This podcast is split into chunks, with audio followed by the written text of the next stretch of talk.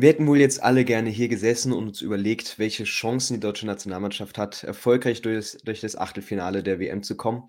Diese Vorstellung hat sich die DFB 11 aufgrund des eigenen Abschneidens und äh, ja auch vieler äußerer Umstände allerdings genommen. Mit Nadine Angerer wird es deshalb Zeit, auf die derzeitige Situation der Nationalmannschaft zu schauen und natürlich nochmal Revue zu passieren. Und äh, ja, damit herzlich willkommen zu Nazis Nutmeg Teil 2 und natürlich erstmal Hallo dir, Nadine. Hallo, ja, ich freue mich wieder hier zu sein und äh, bin jetzt sehr gespannt auf unser Gespräch.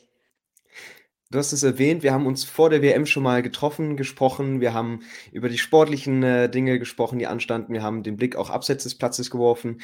Räumen wir das jetzt erstmal auf. Du hast sicherlich den Großteil der WM und natürlich vor allem die deutschen Spiele verfolgt. Wie fällt jetzt erstmal so dein Fazit aus? Wie ist deine Gemütslage zu dem, was du von der Nationalmannschaft in den drei Spielen, die es jetzt nur waren, äh, gesehen hast?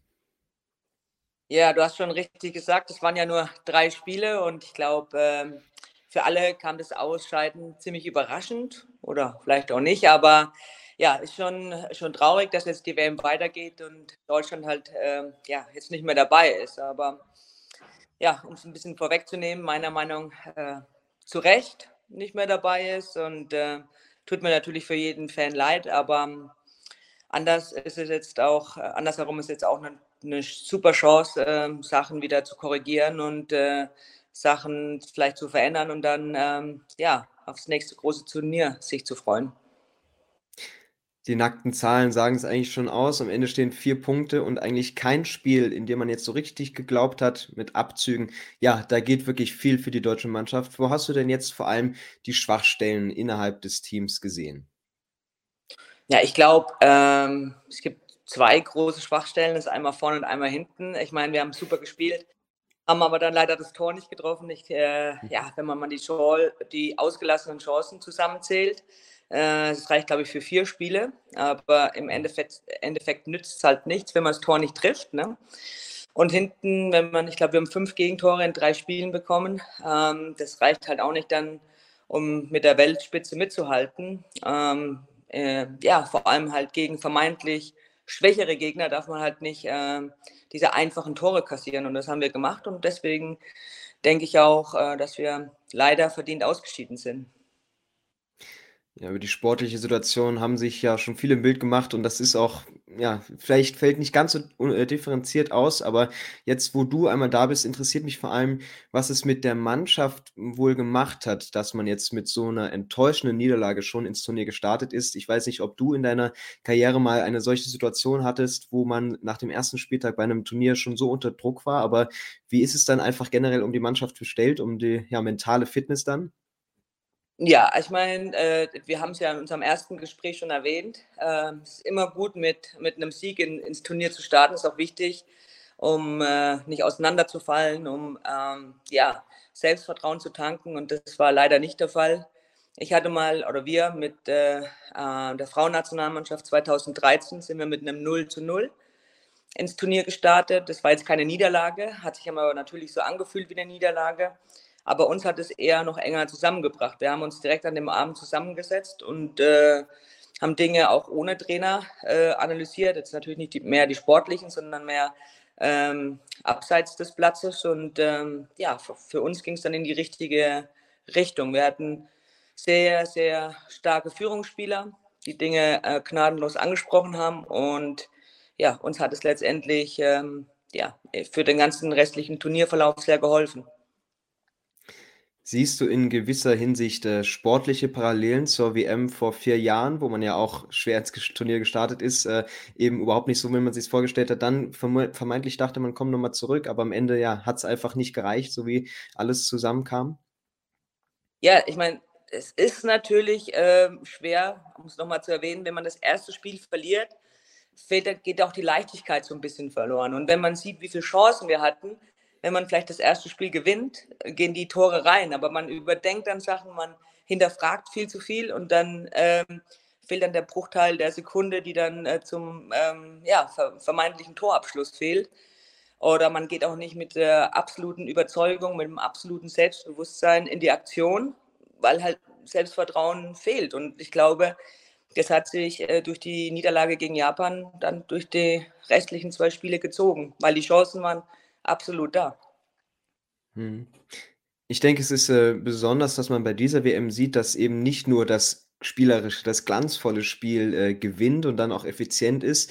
Dafür will die deutsche Nationalmannschaft natürlich, äh, schon stehen. Wenn wir da jetzt noch mal den äh, ja, die Parallele ziehen zur, äh, Frauennationalmannschaft, die ja auch sehr über dieses äh, über diese Philosophie kommt, ähm, aber das bei diesem Turnier einfach nicht so erfolgreich ist. Wie einfach oder wie schwer ist es denn dann für 'ne Mannschaft, sich so umzustellen und war die deutsche Nationalmannschaft so in ihrer Ausrichtung einfach prädestiniert dazu, ja, damit gar nicht so weit zu kommen mit ihrem System? Hm. Ja, es ist natürlich immer eine ja, Systemfrage hin oder her, aber äh, letztendlich geht es halt darum, ähm, nicht in Schönheit zu sterben, sage ich mal, sondern manchmal reicht auch ein dreckiger Sieg und ähm, ob, ob, ja, ob das immer äh, Zauberfußball sein muss, nee, muss es nicht. Es muss einfach, äh, vor allem in der Gruppephase, müssen Tore und Siege her. Ist natürlich leichter gesagt als getan, aber da hilft kein, kein Schönspieler äh, rein. Da muss man, ich glaube, viele Spieler haben das Wort dreckig ja auch benutzt aber den, äh, ich glaube, Antonio Rüdiger war es, dem gebe ich auch total recht. Man muss dann einfach mal mit Verlaub ein Arschloch auf dem Platz sein, und, und, um dann auch diese Spiele zu gewinnen. Und wenn einer anfängt, das äh, ja, überträgt sich natürlich auf die Spieler dann auch, auf die ganze Mannschaft. Und ja, und ich glaube, das hat zum Teil äh, gefehlt. Mhm. Nun hatte die Nationalmannschaft eben trotzdem noch die Chance, vor dem dritten Spieltag ja irgendwie sich, äh, ins Achtelfinale dann, äh, reinzuwuchten, sage ich mal. Ähm, inwieweit ist das dann aber auch, äh, natürlich schwer für die Mannschaft oder eine mentale Herausforderung, dass man weiß, man hat es nicht in der eigenen Hand und so wie es sich herausgestellt hat, hat eben, äh, vor allem Spanien nicht mitgemacht, so wie sich die deutsche Nationalmannschaft das erhofft hatte. Also, kennst du das aus Situationen, die du erlebt hast, dass man gar nicht so weiß oder dass man gar nicht weiß, ja, hier entscheiden wir das selbst, sondern müssen eigentlich auf einen anderen Platz schauen? Ja, ich glaube, es ist nicht nur im Fußball so, es ist ja im Leben äh, generell so, wenn man Sachen nicht in der eigenen Hand hat und auf äh, entweder Fehler der anderen oder äh, Entscheidungen der anderen hoffen muss, dann ist man immer in einer, steht man immer mit dem Rücken zur Wand. Das ist nie eine gute Situation und ähm, ja, wir haben in dem Spiel unsere Hausaufgaben gemacht. Ähm, waren zwar 1 äh, zu 2 zurückgelegen, äh, letztendlich haben wir es aber trotzdem noch umdrehen können. Aber das Spiel, äh, das Turnier haben wir jetzt nicht gegen Costa Rica äh, verloren, sondern das haben wir vielleicht wahrscheinlich auch schon in der ganzen Vorbereitung und dann mit dem Spiel gegen Japan äh, verloren. Für Spieler wie Thomas Müller könnte es vielleicht sogar das letzte WM-Spiel gewesen sein. Ähm, wie bitter ist es gerade für die erfahrenen Spieler, dass sie bei diesem Turnier einfach nicht an ihre Grenzen rangekommen sind oder ja ihr Leistungspotenzial abrufen können? Und ich meine, du hast es auch erlebt, dann oft als äh, erfahrene Führungsspielerin. Ähm, wie frustrierend ist das dann für einen selbst, dass man ja vieles gar nicht mehr mitsteuern kann dann? Ich, ja, das ist natürlich äh, äh hat fast keiner seine Normalform abgerufen, auch Thomas Müller nicht. Und äh, na, im Nachhinein ist es natürlich äh, ein blödes Gefühl, weil man die Zeit nicht zurückdrehen kann. Und vielleicht wünscht es sich jetzt auch, ähm, oder viele Spieler hätten wir doch äh, mehr gemacht oder hätten wir Sachen anders gemacht, aber die Zeit kann man halt nicht zurückdrehen. Und das ist immer ein bitteres Karriereende, bei einer WM in der Vorrunde äh, auszuscheiden, äh, wo man wahrscheinlich weiß, dass die Mannschaft viel mehr Potenzial hat, als äh, in der Vorrunde auszuscheiden. Und ich glaube, das ist, äh, hat Thomas Müller auch irgendwie nicht verdient, der so ein verdienter Spieler ist, dann so ein bitteres und ja, blödes äh, Nationalmannschaftskarriereende zu haben. Aber letztendlich, ja, muss man auch sagen, muss sich jeder Spieler, haben wir 2018 auch schon gesagt, aber wirklich jeder hinterfragen, äh, ja, habe ich selber genug gebracht, habe ich meine Leistung abgerufen, weil, wie ich es vorhin schon erwähnt hatte, ähm,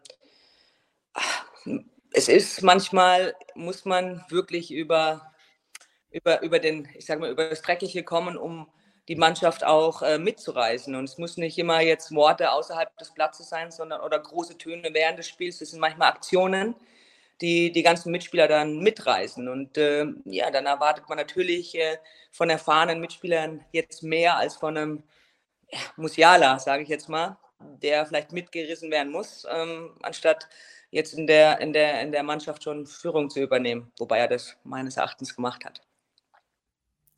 Bleiben wir noch ganz kurz auf dem Rasen, weil das nächste Turnier, die Europameisterschaft in anderthalb Jahren, steht ja quasi auch schon fast vor der Haustür.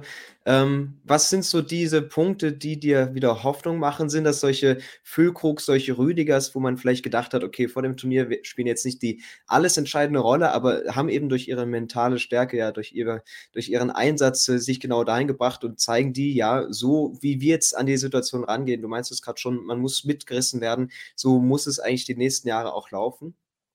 Ja, absolut. Also ich glaube, äh, wir haben natürlich Weltklasse-Spieler, die bei Weltklassenvereinen spielen, aber so, äh, ich meine, so Niklas Füllkrug, der kam jetzt da rein, das ist aber eine Kante, das ist ein Typ und der reißt Leute mit und der, der denkt nicht so viel nach, der geht vorne rein und das ist das, was Deutschland immer ausgemacht hat, dass wir, wenn es nicht so gelaufen ist, dass wir Typen hatten, die die Mannschaft mitgezogen haben und das haben wir halt nicht mehr. Ähm, wenn man die, meines Erachtens, wenn man die ganze Entwicklung sieht, ähm, ja, wenn man, wenn man äh, ein bisschen seinen eigenen Kopf hat und nicht ins Schema F passt, ja, dann kriegt man halt auch schon vermittelt, dass man ersetzbar ist. Und äh, ähm, ja, und ich jetzt aber so einen Lukas Füllkrug sehe, beispielsweise, den ich echt einen geilen Typen finde, der, der kann eine Mannschaft mitreißen, der kann begeistern und der macht seine Tore. Und ähm, ja, da würde ich mir wünschen, dass halt da noch ja, äh, ein paar mehr solche Typen ähm, ja, mit zur Mannschaft stoßen. Und das Talent, wie gesagt, ist äh, ohne Frage ist da. Ja, jetzt haben wir diverse herbe Rückschläge angesprochen und natürlich ist es aus eine Riesenenttäuschung, aber es ist eben nicht nur das Team, was jetzt vielleicht in die Verantwortung zu nehmen ist, sondern ja, der ganze DFB, der ganze Verband dahinter, das fing ja schon mit Vorbereitungen an und äh, Währenddessen ähm, merkst du da vielleicht im DFB, vor allem jetzt nach diesem Ausscheiden, dass so eine gewisse äh, ja, Frage nach der Verantwortung aufkommt. Wer hat jetzt eigentlich über Jahre die Schuld und äh, was meinst du, wird sich konkret jetzt in nächster Zeit da tun? Das weiß ich nicht. Ich stecke ja also nicht im Verband. Ich denke mal schon, dass der Verband mit dem ja, äh, besten Interesse für die Spieler gehandelt hat, aber wenn man jetzt die letzten drei Turniere äh, sieht, da sind wir jeweils in der Vorrunde ausgeschieden. Es gibt jetzt nicht so viele Argumente, die für das be äh, bestehende System oder bestehende Verhalten irgendwie äh, viel positives Feedback äh, ähm, ja, da lässt.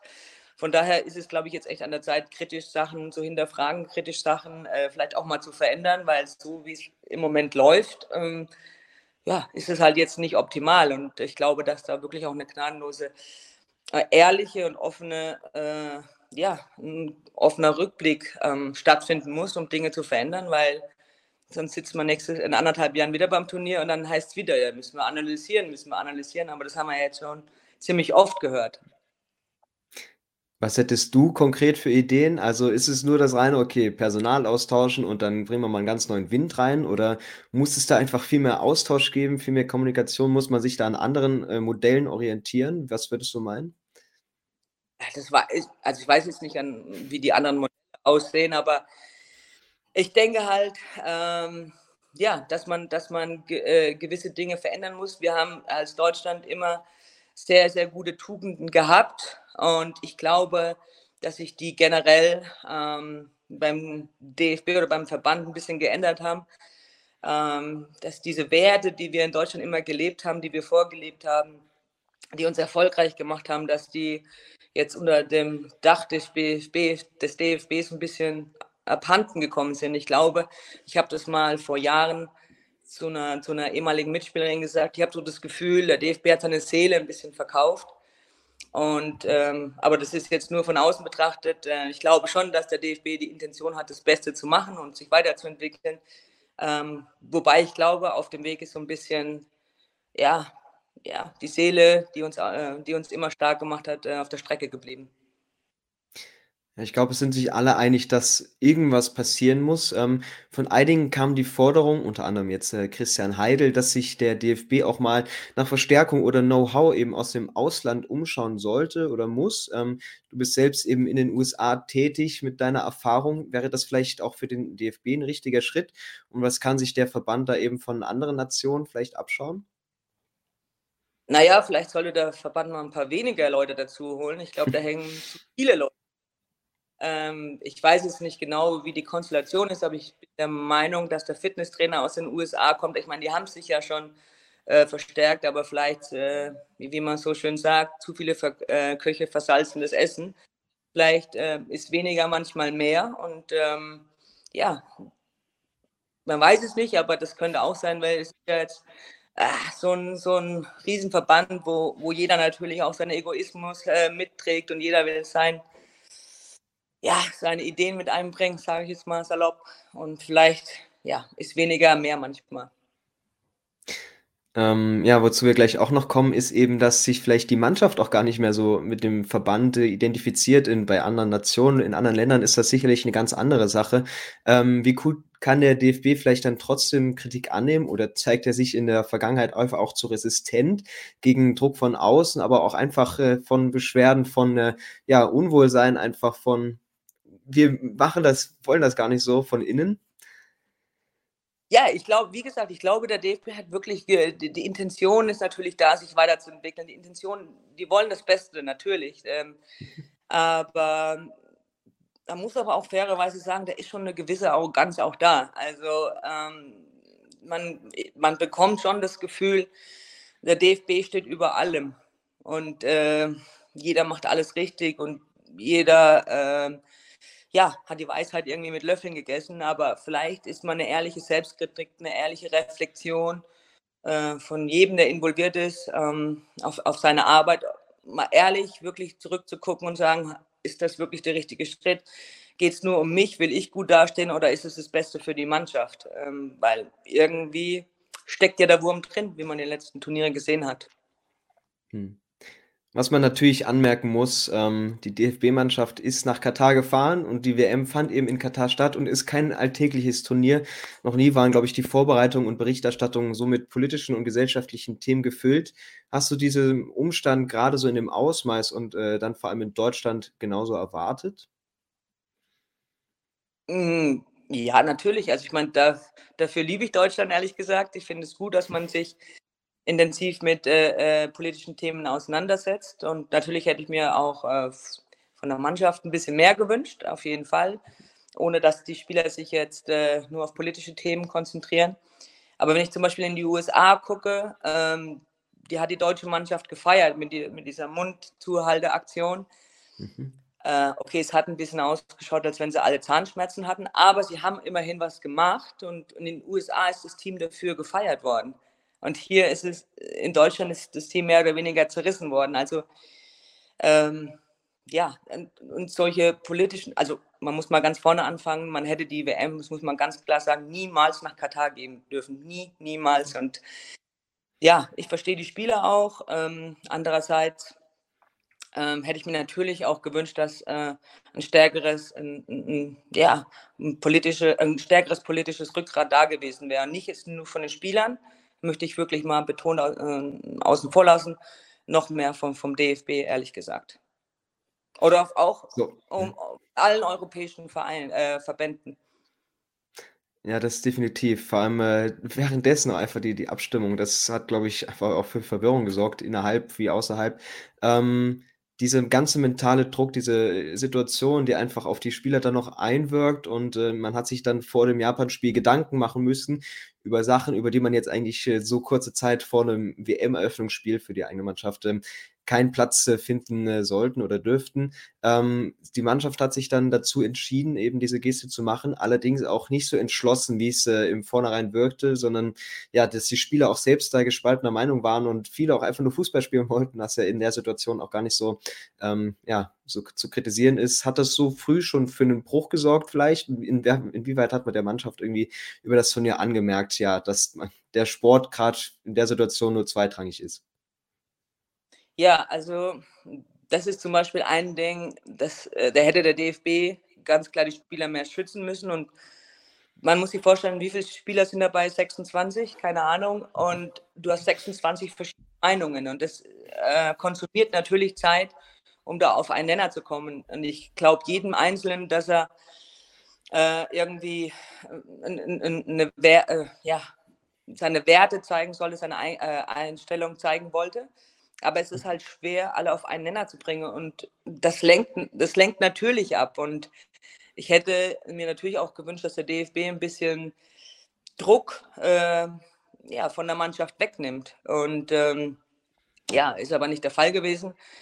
Ähm, ja, und ich meine, der DFB, wenn man mal rückblickend schaut, wasche ich ja selber nicht grün, einen Tag so, am nächsten Tag wieder so. Und es ist dann halt schwer, irgendwie glaubwürdig rüberzukommen oder da Vertrauen aufzubauen. Und ja, ich denke mal auch vor allem für die Führungsspieler, ähm, ja, war, es auf jeden Fall eine Ablenkung von, von, dem, von ihrem eigentlichen Job.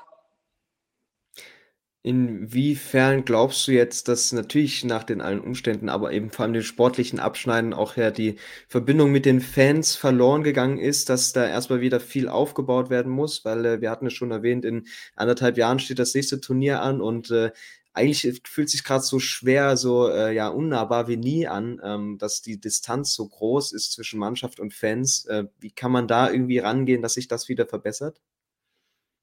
Ja, das meine ich ja, diese, diese, wir haben die, unseres, ist unter anderem das, was ich meinte, wir haben unsere Seele ein bisschen verkauft. Das hat sich ja, es war immer so, dass man mit Stolz zur Nationalmannschaft gefahren ist, dass man stolz war, für den DFB zu spielen, dass man, ähm, ja, irgendwie, ja, es war äh, was ganz Besonderes. Und ich glaube, auch die, auch die Nahbarkeit zu den Fans, wir alle zusammen, Mannschaft, Fans, wir, wir, wir schaukeln jetzt äh, äh das Turnier, welches Turnier auch immer. Und äh, ich glaube, es ist ein bisschen verloren gegangen. Das ist einfach, ja, es ist ein, ja, ein Businessunternehmen geworden, keine Ahnung, wo alle funktionieren müssen, dass das Business läuft. Aber das Herz und die Seele sind auf der Strecke geblieben. Siehst du Hoffnung, dass das vielleicht schon 2024 wieder besser sein könnte bei einem Turnier, wo all das Politische nicht so eine große Rolle spielt? Also erstmal finde ich es gut, dass das Politische eine Rolle spielt, um es nochmal mhm. vorzuheben. Ja. Das ist wichtig. Ähm, ja, und ich glaube, dass es jetzt ähm, darauf ankommt, wie, wie hart auch die Analyse wird, ob es jetzt äh, nach außen hin als knallharte Analyse ähm, ähm, nur gesagt wird oder ob auch Action folgt, weil äh, ja, sagen kann man viel, aber Taten müssen halt auch folgen und ja, ich hoffe, dass, dass wir ähm, ja, dass wir dann auf die, auf die richtigen Bahnen wieder zurückkommen.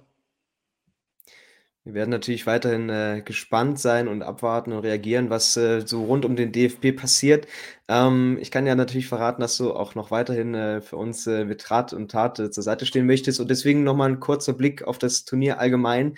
Ähm, bist du bisher überzeugt vom Sportlichen? Äh, wie, wie findest du, wie läuft alles? Und ja, jetzt Achtelfinale, Viertelfinale stehen bald an. Was sind jetzt noch so die Favoriten, von denen du denkst, ja, die könnten es packen? Ja, also bis vor kurzem wusste ich noch nicht so, wer der Favorit ist. Hat sich noch nicht so wirklich äh, einer rauskristallisiert. Aber jetzt, wo es Richtung Viertelfinale geht, ich meine, Frankreich ist schon im Viertelfinale, England ist schon im Viertelfinale. Ich würde mal sagen, die üblichen Verdächtigen. Und ja, ich denke mal, ähm, nach wie vor die üblichen Verdächtigen: Spanien, England, äh, Frankreich ähm, und dann ja noch eine Überraschungsmannschaft. Ich hatte ja. Äh, vor Turnierbeginn gesagt, dass ich irgendwie das Gefühl habe, dass irgendeine Überraschungsmannschaft weit kommt und äh, ja, so ja, hoffe ich auch natürlich immer noch. Ja, es sind ja noch äh, eben ein paar dabei.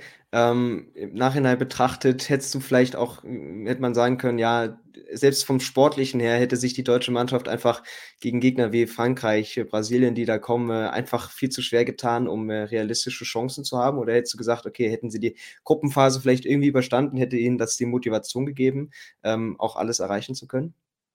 Ich glaube schon. Also, wenn man im Hinterkopf hat, die, erst, äh, die letzten zwei Turniere in der Vorrunde äh, ausgeschieden zu sein, macht das natürlich auch was mit dem Spieler. Ne, bitte nicht schon wieder. Und ich glaube, wenn wir die, die, die Vorrunde überstanden hätten und dann wirklich nur noch diese, diese Weltklasse-Gegner ähm, ähm, ja, da gewesen wären, dann hätte das auch nochmal ähm, ja, eine extra Portion freigemacht. Weil, wie gesagt, das Talent ist nach wie vor da. Und wir haben äh, Spitzen, eine Spitzenmannschaft, Spitzen, äh, richtig gute Spieler. Ähm, aber das ja, darf man halt nicht nur gegen die ganz starken äh, Gegner zeigen, sondern auch gegen die vermeintlich schwächeren Spieler. Äh, Mannschaft. Ja, auf jeden Fall. Ja, ähm, damit ist, glaube ich, jetzt erstmal zu dieser Situation äh, viel gesagt. Ähm, alles kann man nicht, nicht ganz erzählen, das äh, gibt, braucht dann einfach unterschiedliche Blickwinkel, aber ähm, vielen Dank erstmal für, für, den, äh, für den Update, sage ich mal, jetzt zu dieser Phase des Turniers und äh, wir werden noch ein bisschen was von dir hören, darauf freuen wir uns sehr und äh, damit erstmal alles Gute weiterhin und ähm, dann bis zum nächsten Mal. Sehr, sehr gerne, ich freue mich riesig.